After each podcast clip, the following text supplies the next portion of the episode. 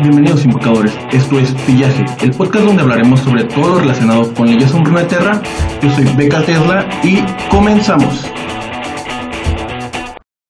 El espeluznante espectro, ahora conocido como Tresh, fue alguna vez un hombre simple y atribulado, en una época ya olvidada. Él fue un humilde carcelero de una orden devota a recopilar y proteger el conocimiento arcano.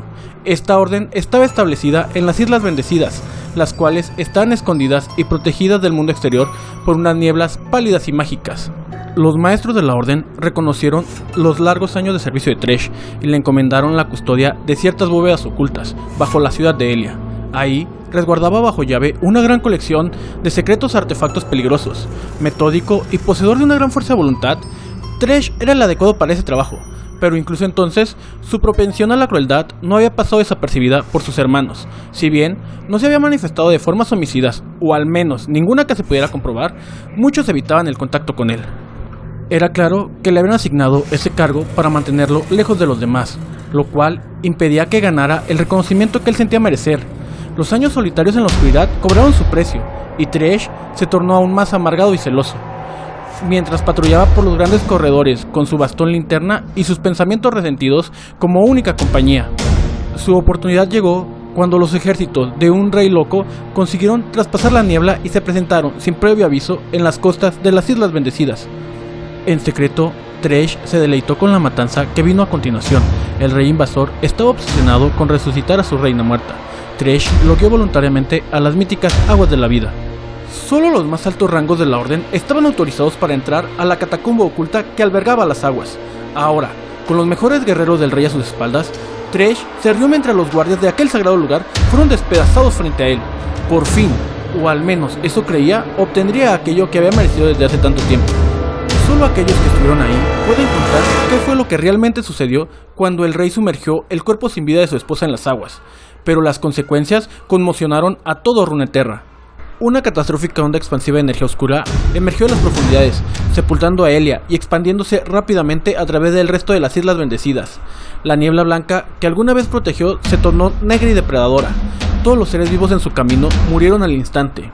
Sin embargo, sus espíritus no podían marcharse, quedaban atrapados en una espeluznante nueva existencia, en algún sitio entre la vida y la muerte. Tresh se encontró entre los primeros en ser reclamados, pero mientras los otros gritaban angustiados por su destino, él se regocijaba en ello.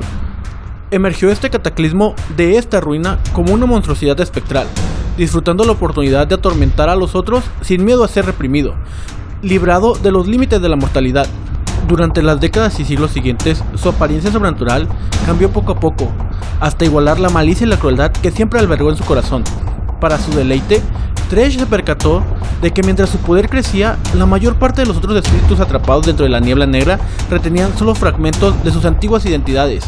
Tal era el caso incluso de los invasores forasteros más fuertes, como Mekarim o Ledros. Impulsado por el rencor, se dispuso a cazar a quienes consideraba como almas menores. Las víctimas favoritas de Tresh siempre han sido aquellas que sufren más con sus atenciones. Sin importar qué tan fuerte sea su determinación, resistencia o fe, él logra quebrarlas con una lentitud encomiable, pues conoce sus miedos y debilidades, y juguetea con ellos hasta el final. Una vez que sus vidas están hechas pedazos, despojados de sus seres queridos, sin ningún sentido de propósito y con su último destello de esperanza apagado, los ganchos encadenados de Tresh finalmente los arrastran hacia su agarre eterno.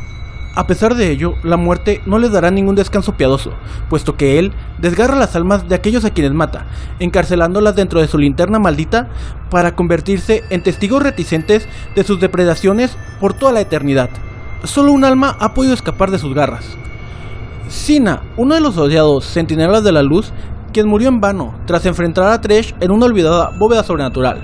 Su desconsolado esposo, Lucian, persiguió al espíritu cruel durante años, lo cual lo llevó a caer en una obsesión por la cacería y a permitir que el dolor y la furia lo consumieran casi por completo. Para Tresh, algo exquisito. No obstante, antes de que pudiera por fin reclamar el alma de Lucian, un disparo vengativo quebró la linterna de Tresh y liberó a Sina.